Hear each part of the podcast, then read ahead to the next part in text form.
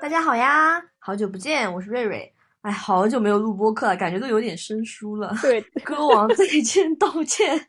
因为啊上次我我还看了一下，我们上一期是四月二十五还是二十七？是 时隔三个月。对，然后最近上海天气实在太热了，对的所，以我现在手边是一杯冰水，一杯冰咖啡，然后享受着空调的凉气，不然实在是没有勇气打开播客录制的按键。我是冰奶茶。嗯，然后我们这次回归呢，带来了一个新的栏目，叫做“开卷有益”。然嗯后这个栏目呢，应该算是我跟圆圆的私心栏目，会不定期的更新。主要呢，就是想跟大家来分享一下出版社一些有意思的新书，以及啊，我们两个会隔三差五有一些阅读体体验以及阅读推荐。对的，嗯，所以有时候可能是别的出版社是我们自己私底下感兴趣的方向的阅读。对，而且我们有嗯可能会跟别的出版社联动，嗯，对的。对，之后有这个计划。嗯，好，话不多说，我们就开始吧。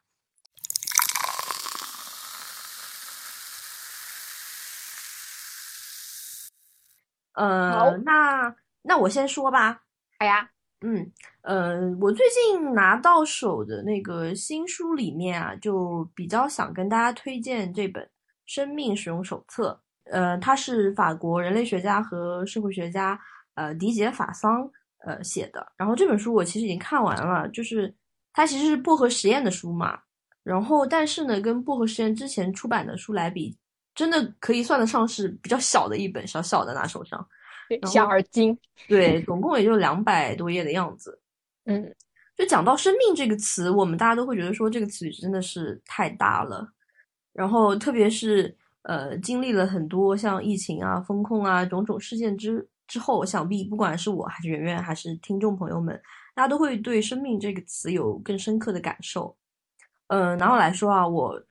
就是在比如说疫情期间啊，上海疫情期间，嗯。我看到的是不管志愿者也好啊，啊、医生啊，或者说身边的朋友，或者说是邻居，他们对生命或者说是避免疾病这件事情，或者说是维护公共卫生这件事情所做出的努力，呃，其中其实会有很多困难和心酸，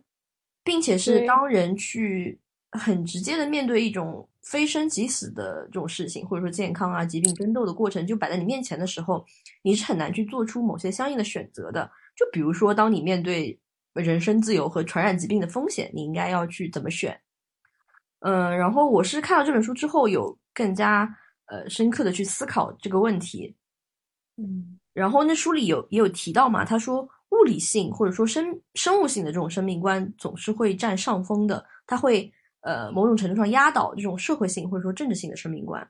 因为这种生物性的生命是更加直接的嘛，就是人们不可能说是对那种很直接的暴力或者说死亡视而不见，但是社会性的那种生命可能就没有那么外显，它要就其中有很多复杂的事情，就比如说这个体系啦、那个体系啦，有很多弯弯绕绕的东西。嗯，哦，就有可能会是那种，比如说我们社会上会碰到的，就长久以来累积的一种偏见啦，也有可能会我们会看到某些新闻说啊，呃，大家看不了病是因为某些医疗系统是不足啊，什么什么需要改进啊，什么什么的什么的。但是这些社会性的生命所受到的压迫就不会像那种生物性的生命，呃那样直接，对，然后大家可能就会把它往后放一放。就是我们还是要先去处理这个非生即死的问题，然后社会性的这个生命，呃，它虽然也很重要，但是我们要先往后再说。嗯，然后除此之外呢，这本书里面还提到了就是有关呃生命权利或者说是生命政治，他又提到说，就是生命权利它的那个治理的对象，不如说是人口，而不是生命。对对，就结合现实来看，就可能它可能就是说我们现在的人啊，他已经变成了一个又一个的数据，然后被存存储在那个云端云端上面嘛。对我，不知道这个应该我觉得很多人应该会有体会吧。对啊，就就是是我们测核酸的时候，多少多少人做了，多少多少人做的，对吧？对啊，就是当嗯人们这种具、每个人的具体的生命被转换成数字或者说代码之后，他是否还会拥有就是同等的力量，并且就是当我们面临这样的事情的时候，之后嘛，就我们现在已经正处于这样的 现现况之中了，就是我们的生活也会相应的做出一些改变，然后人们的观念肯定也是会被潜移默化的被重新塑造的。然后在面临这样的情况下，我们又应该去怎么看待这个事情呢？然后又怎样去呃追求也好，实现也好，就是自己的人生道路呢？就这些都是很值得思考的问题。然后除此之外嘛，这本书里面其实还有一个有趣的点是跟呃不合职业之前的书，就是生老病死的生意有点呼应。它里面其实提到了泽利泽嘛。就提到了生命价值啊，金额赔赔偿什么的，就像人寿保险、抚恤金这些东西。嗯，生命的价值，就我们会说啊，人人生而平等，但你真实的 去看你身边的人的时候，你就会发现，其实生命的价值之中又存在着那么多的不平等。人们会从不管是社会啊、政治、情感等等的那些方面，会去评估哪些生命是更重要的。然后又有哪些生命的逝去是更值得被赔偿，或者说是被赔偿的更多的？呃，这本书总而言之，虽然是一本小小的书，但里面还是有很多很有启发性的内容的，很推荐大家去看。呃，瑞瑞提起来一个点嘛，就是说这本书里有跟薄荷职业之前的书是有呼应嘛？嗯，那给大家稍微。稍微再我再稍微多提点闲，就是题外话，因为我们的主编薄荷实验的主编他在找选题的时候有一条线索，就是他可能是从一本书里的文献或者说是参考文献中、参考书中去寻找我们新的选题。所以你有时候读的时候会发现，哎，你的书跟你上一本的书是可能是有呼应的。我这个其实也蛮有意思的。比如说讲生命、讲道德与呃寿命的时候，这个话题你会有一条延续性的东西在里面。嗯，而且对普通读者的这个阅读进程来说，也是一件很有趣的事情。你会发现你的阅读地图被一个一个点亮了，这种感觉对也很有意思。嗯嗯，我其实也是读了薄荷实验的另外一本《不安之街》，然后这本书的选题也是主编从我忘记是哪一本书里了，也是从一个参考文献里就是提到的一个一本书，然后它的副标题叫做《财富的焦虑》，然后。也很有意思，这本是在当当网上的那个子分类已经排到第一了。然后那时候跟责编在聊天的时候，他说：“嗯，看来大家对财富还是很关注的，不管什么人对钱这个事情还是非常关注的。”对，当然是很关注。然后这本书我我自己觉得读下来也蛮有意思的，因为在很多的研究当中嘛，其实蛮少有人会去讨论富人的财富的，因为因为离我们太远了。对，一个离大部分普通人太远了。另外一个呢，就是说富感觉富人他已经占了很多很多的优势了，他肯定体会不到普通人的苦。嗯，是对吧？然后而且很多影视剧对于富人的形象其实是非常固定的，要么是贪婪的，或者说是吝啬的，要么就是像比尔盖茨那样非常的节俭又非常的热衷于公益。就人家都知道他非常有钱，但是私底下就觉得他是一个很节俭的人，这也是一种富人。嗯，然后。所以我觉得，这在读不安之间有趣的一个点，就是谢尔曼，就作者谢尔曼嘛，他提出了富人的另外一个面，就是很多富人啊，他对自己的财呃自己的财富，他持有一种非常谨慎的态度和一种焦虑。就是这本书你翻开来看，他一开头就讲了一对夫妻，就是比较有钱的夫妻，他们要搬到豪宅里去了，然后他们就非常的焦虑。当然，这种焦虑我也很想体验一下。嗯，就是。对，因为他们很多顾虑，就是他们觉得自己的财富，呃，其实是跟别人差不多的。但是他们如果住一个大 house 的话，他其实是非常怕被别人说自己是一种不道德的，然后也怕别人说他铺张浪费，就是因为你太有钱了，怎么怎么样，有很多负面的看法。所以，我觉得这本书就非常有意思一个点，就是说他的受访者对象都是觉得一个人他到底有。有没有钱或者多有钱，并不是说他有多少财富，而是说他们对一种道德守信的程度。比如说，如果这个人他按时交税了，那可能他就是一个真正的富人；如果他没有按时交税，那很多人就会说他并不是一个富人，就是那种道德上的批判会比较多。嗯，他其实不是从财富的角度来衡量你是不是一个真正的有钱人，而是从道德或者说伦理的角度来评价。对的，然后而且其实这本书它更多的是在探讨富人对自己的一个看法，就是就是谢尔曼他还把富人就是分为了两种，一种呢他是不承认自己有特权的富人，因为这些这个富人呢，他他可能就是说会去跟比他们更有钱的人去比较，就是相当于是我们向上一心向上的那种感觉。然后他们会把自己说，我就是一个中产阶级，我并不能算富人。他们觉得我成为有钱人只是因为运气好而已，就那种感觉，你知道吗？嗯。然后另外一种人，他们是很关心穷人的，就是他们是非常希望去帮助比他们不富裕的那些人。然后这个这个这群人叫做心系下沉，就是他们是他们是承认自己，哎，我是有钱的，但是呢，这个世界上还有很多很多人比我还穷，所以我要去帮助他们。所以，但是呢，呃，不管哪一种，他们都是非常重视我刚刚提出来的，就是用道德去占据特权。就是比如说，因为因为我们知道，在这个社会啊，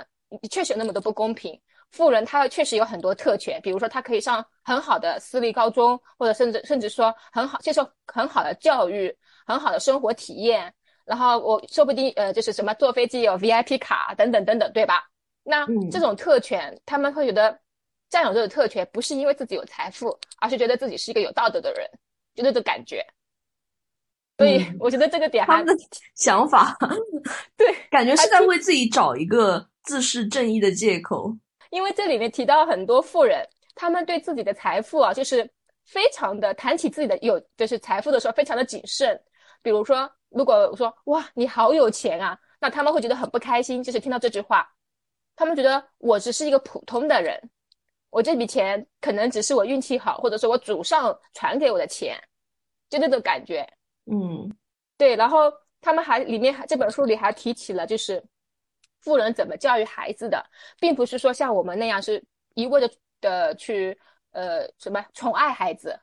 宠溺孩子，他们是特别怕自己的儿女是是财财务的财傲物，所以呢，他们每次跟子女在进行教育的时候，他们非常谨慎的，而且跟子女提起财产问题呢，也是非常的低调的。而且很有意思的点就是，你应该也想不到，就是很多富人在购物的时候也是非常去喜欢去淘货的，不去货比三家的，就不像我们影视剧中看到的，走进走进哪个商场全包了那种那种感觉。当然那种可能也会有，但可能就是说，只是真的很极少极少极少的。大部分富人可能就是说，他们还是会很谨慎的来对待自己的财产。所以我觉得这本书很有意思，就是说。就是它可以打破我们在影视剧中或者我们在文学作品中看到的一种富人的形象，就可以看到他们这作为一个真实的人，他们的一种纠结，以及对自己的定位和价值观，特别是他们在道德上的一种追求。嗯，对，所以这本书被我我我称之为我又又好奇又柠檬的一本书，因为它里面就是提到，其实他们真的很有钱。嗯，就是享受不到我们我们感受不到的那种生活，但是呢，从道德层面讲，他们其实也是一个普通人，他们会焦虑，呃，自己的一种财富观以及他的这种道德的一种定位之类的，我觉得蛮有意思的。然后我我再接着讲，因为下一本也是薄荷实验的一本新书，嗯，叫做《寻找门卫：一个隐蔽的社交世界》。我觉得门卫很少会有人去花很多的功夫或者说是精力去。呃，关注这个身份的人，虽然我们每天都会跟他们见面，对，因为门卫在我们生活中太普通、太常见了。但是呢，有意思的就是社会学家们他就是会去关注这些普通人，你会发现，哎，这些普通人他有非常普，就是有意思的一些现象和社会，呃，就因为人嘛，人本来就很有意思，还有很多理论会出现。那这本寻找门卫呢，就是这样一本书，就是，但是我觉得你读这本书，可能你要耐心的读完第一章。你读过第一章之后，你就觉得越读越有趣。当然，那个李君鹏老师在这本书开头也做了一个导语部分，就是大家可以先看导语，也是蛮有意思的。那这本书它其实是来源于呃作者比尔曼呢，他在哥伦比亚大学开设了一个大一本科生的一个社会学导论，所以他最开始呢就是学生在课堂上为这项集体研究所提交的一个报告，呃，刚刚其实瑞瑞也说了，就是这本书研究的就是我们日常中非常普通的，就是可能我们平时特别容易忽略的一个人就是门卫，但是呢，我们因为经历过疫情嘛，疫情之后，可能大家对门卫的印象会加深很多，因为我们进出小区啊，就是必须要跟门卫去打交道，要给给门卫看那个场所嘛，对吧？然后封控期间呢，门卫也承担了很多的工作，比如说我们小区门卫就是负责帮我们送货啊什么的，嗯，他成他也成为志愿者的一部分嘛。而且我就是之前我在那个呃上海封之前，我在外面走吧，那那个其实时候已经是封控的前夕了。我会看到，比如说不是住宅啊，就街上有一些，比如说园区什么的，还是有门卫在那边。我就心想说啊，明天就要封控了，他们难道呃不需要回家吗？还是说他们就是直接住在那个门卫室里面？那接下去的这几天风控，他们难道也要在那个门卫室里面度过吗？其实我。就是当时有在想这个问题，对，但后面当然也不知道到底是怎么发展了。嗯，对，刚刚其实瑞瑞提出的这个问题，其实也在书里有体现了一个很关键的点，就是你看，我们其实对门卫并不熟悉，我们不知道他在这里是生活，是在这里居住，还是说他要回家，他的工作到底是什么？对，对吧？而且很多大的门卫室它里面就是有床，就是有一套那个生活用品在的。所以你会想说，他的生活难道就是 完全发生在门卫室吗？对对 对，这其实这其实是的。我们我们有时候可能因为其实疫情可能会呼唤起我们对门卫的好奇，嗯，对。但但平时我们可能真的不太关注门卫这个职业，特别是我们经常因为在大城市生活，经常要搬家的，在一个小区最多也就住住一年吧。嗯，然后就会这时候你对门卫更不加更加不关注了，因为你可能跟他打交道的次数会更少。但是呢，即使如此啊，门卫对我们却是非常熟悉的，他可能就知道你是住哪栋楼的，几零几，家里有几个人，你喜欢吃什么。我记得有一年就是我居住在一个小区嘛，他那个快递都是在门卫里的，然后我每次都要去门卫那边拿快递，基本上门卫看到我就说：“哦，你是那那个那个那个公司的吧？” 对对，就是非常的对我很熟悉，但是我对他一点也不熟悉，就就是我不知道他是谁，他叫什么名字，他家里有几个人，他喜欢吃什么，这些我全部不知道的，因为我们平时好像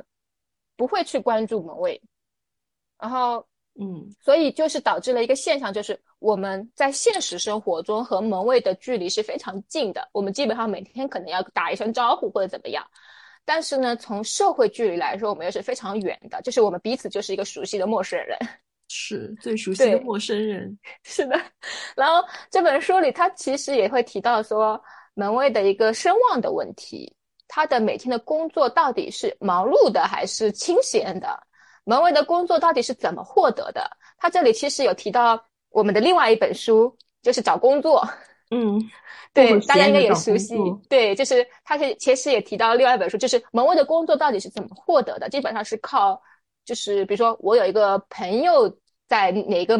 公寓里做门卫，然后他就立马就知道了那个那个人要那个公寓要招一个门卫，然后就联系了我，然后我就去试了，然后我就进去做门卫了。大概就是这种找工作的流程，就非常符合找工作的一个那个理论，就是弱关系的理论。嗯，然后还有一个点就是蛮也蛮有意思的，就是因为很多门卫你会觉得他怎么对我态度这么不一致？因为他门卫会对不同的人采取不同的态度，这是门卫自己本身的道德问题吗？其实不是的，他其实背后反映的是住户对不同的人的一个不同的反应。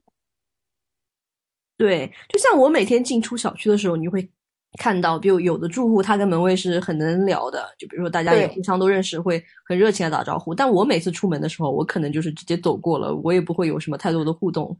对，也也会这样，就是因为不同的住户的态度不同，他可能就采取了不同的一个对你的态度，或者对你朋友的态度，是也是有的。就这个，我觉得这个点也是非常有意思的。然后，呃，有一部电视剧叫做《摩登爱情》，不知道大家有没有？看过，我看过，就是第 第一季的第一集，就是讲一个门卫的一个爱情故事，但这个故事更像是一个守护的故事。对，而且门卫他的那个形象塑造也经常会被塑造成这样。对，就默默守护，他不会成为一个主角，或者说是。对的，对的，因为因为就是他就是站在一个相当于是呃保护保护这个小区的安全，就是就是门卫就相当于一条界限，界限之外是正常的社会社会世界，它可能碰到风险，但是界限之内是住户们的所有的安全性都靠这个门卫，所以门卫他就像一个守护者，嗯，他永远都是一个配角，可能不为人知的守护者。是的。所以这本书，我觉得无论从话题性还是从内容的有趣点，我觉得还是大家都可以去读一读。当然，前提是前面可能稍微有点无聊，大家一定要耐着性子把第一章给读过去。嗯 嗯，好，那嗯，我来说下一本吧，也是我们社的一本新书。这本就不是薄荷实验的书啦，是一本简奥斯汀的小说。然后，呃，这本书叫做。北怒庄园，其实我刚拿到手，刚刚开始看了，这本还没有看完。但是不得不说，爱情小说爱好者来了，手握简奥斯汀小说，真的有一种重回青春期的文艺复兴感。因为大家肯定初高中什么总归有所听闻，或者说看过《傲慢与偏见》或者是什么《虎啸山庄》《鸠山伯爵》这种书吧。就这些书，它好像就是说是经典书，但是它也同时会会被，比如说学校会。把它作为什么课外阅读任务，它就是在你就是读书的时候就已经就抛给你要去看的那种，就是反而我觉得成人之后可能不太会有人就很主动的再去读，就是感觉是一种就是以前读过的书的这种感觉。然后，嗯，谈到这些书当然很怀旧嘛。然后我小时候其实更喜欢看那个《呼啸山庄》这种。对我也是，可能那个时候大家这种邪恶混乱的人格就已经形成了，就会觉得说，哦，这种比较诡异的、比较哥特的，然后又带这种复仇情节的爱情故事会更好看一点。然后相比之下，我我就会觉得说，哎呀，奥斯汀这种啊，《傲慢与偏见》也太青春阳光了吧！然后最后又是大团圆，真的是好没意思啊。然后，但其实现在回想一下，就是也没有那么那个了，还是很喜欢的。就是我觉得像，不管是《傲慢与偏见》还是《理智情感》这些大家都非常耳熟能详的经典作品，是足以验证简奥斯汀她作为一个世界文坛极具影响力的女作家的这个地位的。就是她的作品已经流传了这么长的时间，并且会被一代又一代的奉为经典，并且会作为教科书之外的经典阅读给推荐给大家，就是说明这个书肯定是一本很好很好的书。然后。而且奥斯汀是作为一个女性作家嘛，她那个时候就是，而且他的视角和他写作的主题也，呃，就是说算是跟男作家会非常的不同。他会写，呃，女性的婚姻和生活，就女的女性谈恋爱是怎么怎么怎么样，然后她的心理是怎么怎么怎么样。然后，而且他塑造男主角，就是我当时看《傲慢与偏见》的时候，就会觉得说啊，他塑造 Darcy，他好傲娇，但是又很帅 的那种感觉。呃，他的。观察力就是是非常细致入微的，而且他其实是呃终身未嫁嘛，但是他又一直在写这样的爱情小说，足以证明他的想象力也非常的丰富。然后他的文字呢也是很诙谐活泼的，而且就是会有一些非常喜剧性的那种诙谐的场面来展现不同人物的那种呃性格以及一些弱点。然后说回就是《北怒庄园》这本书嘛，其实之前。呃，译文出版社有出过他的那个译本，是不叫这个名字，是翻译成《诺桑觉寺》的。然后这次我们社出的这本全新的译本就采用了《北怒庄园》这个名字。然后我个人感觉其实是直译嘛，因为那个英文名其实就是 Northanger Abbey。然后这个名字一听上去就是，哎，好像很不一样哦，跟奥斯汀之前的小说。对，它其实看你看 Northanger Abbey。就是每一个字都会有一种恐怖的感觉，然后其实这本书其实也是一本带有浓郁哥特风格的书嘛，然后会跟奥斯汀别的浪漫爱情主题的小说区别开来。我之前都不知道奥斯汀有写过哥特小说，然后但是据说这里面有很多那种吐槽哥特小说桥段的，而且它是 以很多以前的早期的哥特小说和言情小说。为创作基础的，就里面有很多梗，然后还需要一些哥特小说阅读基础才能够理解。他在里面好像猛烈抨击、讽刺了哥特小说，就是那种就桥段太老土、太一成不变什么的，呃，就是这种话语。然后我真的是太好奇了，我准备录完这期，我就先就一鼓作气把它看完。我有个问题哦，就是那哥特小说，比如说我们之前经常看到那种吸血鬼爱情，算算吗？算啊，就像比如说你像阿伦坡，就是很典型的这个哥特小小说是吧？那我大概知道那个桥段，对，就是那种那种感觉，就是 阴森古堡，然后什么什么呃，男主帅气阴郁。对 我，我之前还在豆瓣上看到短评，就是说这本《北陆庄园》如果放到现在是那种晋江热文，会去被翻拍成电视剧，我大笑。但其实，其实你刚刚在介绍的时候，你知道吗？我脑子里在对标的时候，想对标的就是现在的晋江文网文。嗯，还是蛮推荐大家去读啦。就是奥星，我觉得读起来没有什么负担，就是把它当成一个闲暇时间、打发时间这样看就可以了。嗯，还可以学各种梗。对，是的。接下来是我这趴了，对吧？嗯嗯，我我接下来也讲了一本是我在风控期间，应该是解封之后读的，叫做《热园之秋》。然后，权力诞生与被剥夺的历史，然后这是广西师范大学出版社出版的。然后，我觉得这本书很有意思。然后，我基本上是花了一周一周的时间看完的，因为每天就大概看三十到一个小时嘛。嗯。然后，这本书就是从神话故事开始，然后将还有包括各地的一些风俗，就是那些那些地方我听都没听过的名字啊。然后就讲述了一个。女性她是如何一步一步的失去自己的权利的？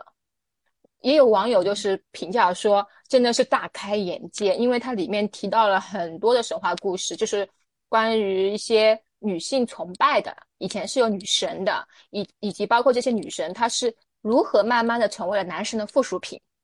对，其实我记得有一些原始宗教，它或者说是很以前的那种原始宗教，它。其实就是母系崇拜、母系社会的对对，然后到后面就转变了。是的，然后这里面这本书我印象最深刻的讲的例子就是一个是子宫，一个是乳房。那子宫和乳房就是说，相当于是把女性跟男性区别开了最明显的两个特征，对吧？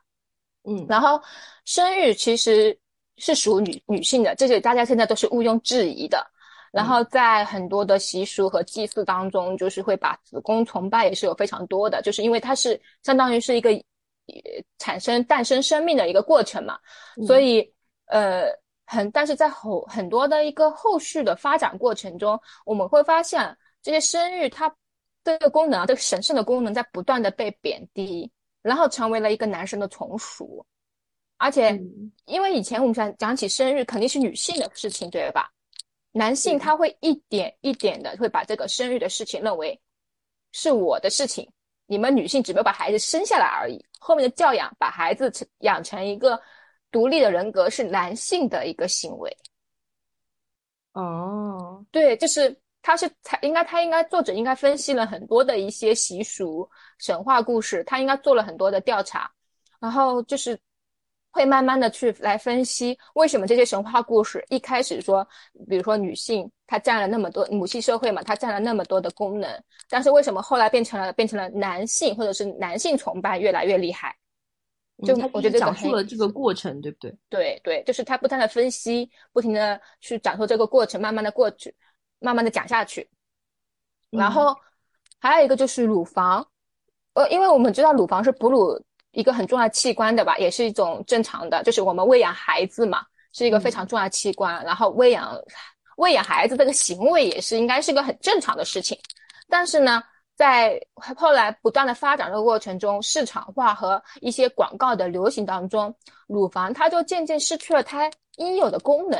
不断被色情化。就是大家都该应该都知道，就是在日本，特别是在有时候在日本，因为日本的色情文化是比较发达的啊。然后他会做那种乳房形状的果冻，然后然后配词也就是配的很色情化，以此来去吸引大家来购买这个商品。嗯，然后在公共场所，我们现在其实几乎是看不到公共场所哺乳哺乳行为的。如果一个孩子哭，那个妈妈可能会不停的安慰他，然后到一个专门的哺乳婴儿的一个地方去哺乳。而且这还是比较好的，因为很多公共设施还没有这个设施。那这种这种行为，其实在古代啊，你公开哺乳是一件一件很正常的事情，因为你是养育婴儿必须的必须的行为，对吧？但现在慢慢的被成为一种不道德，甚至是违反道德的，有些甚至是在一些文化中是违法的。嗯，对，所以就是作者就是通过分析这些神话故事习俗来告诉告诉读者，就是女性她到底是如何失去对身体的主导权的，变成了男性，就是男性注视下的一个客体，就是慢慢的女性在被物化。嗯，所以他在这本书里其实也在提醒女性，就是说我们要夺回自己对自己身体的一个权利的主导权。那这个其实跟我们之前我们不是有一本书《两性》，那其中的那个观点也是蛮。蛮像，蛮像的，对。但那那个两性可能更加的理论精神分析的方法去是去读，然后这个可能更加好读一点，因为就是跟你分析很多地方的神话故事习俗，你会哎觉得蛮有意思的那种感觉。当然，我觉得两性可以作为这本书的进一步阅读。嗯，对。然后我觉得里面还有一个点，我自己读下来感觉很有意思，就是说作者其实提出啊，就是男性呢他是嫉妒女性的生育权。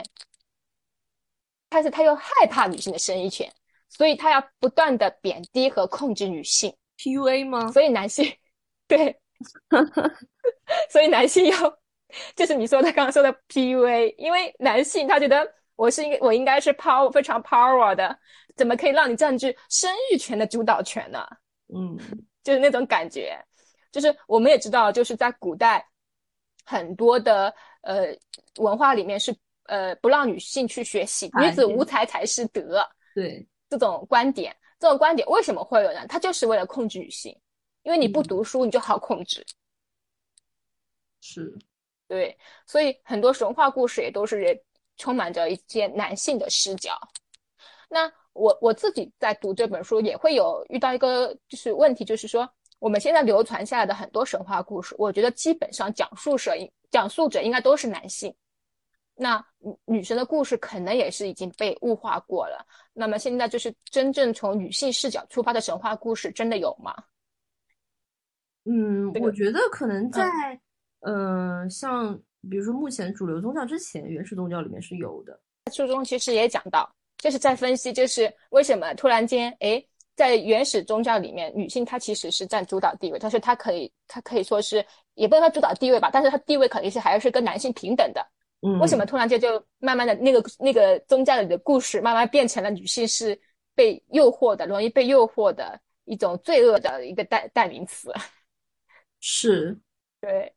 所以。所以，我这本是算是我觉得呃跟女性主义相关的一本书，就是大家如果对这个话题感兴趣，我是很推荐的，因为也比较好读，没有那么深奥的理论在里面。当然，如果你想再读一点深奥的理论，可以刚刚提到的两性，以及我的里面还提到了一点点弗洛伊德的思想。但是我觉得弗洛伊德那个思想，它是呃大家应该都知道的，讲女性嫉妒阴茎那那一块，其实可以结合对比着阅读啊，然后。在风控期间啊，我其实也看了一些其他的一几本女性主义的图书，因为最近我对这个话题比较也不也不说最近吧，我一直对这个话题比较感兴趣，然后也非常推荐，比如说有《东京女子贫困》《证言》这些书，然后《证言》我是非常强烈安利的。那它是一个使女的故事的一个续集，讲述的主要是激烈那个国家它内部的具体是怎么运行的，以及这个国家最后是如何被瓦解的。啊，这本书看到后面我真的非常的紧张刺激，然后。激烈激烈，他其实也提到那个点，他为了控制那些女性嘛，嗯，让他就是听从男性的安排，就是不让女性去读书，甚至不读圣经，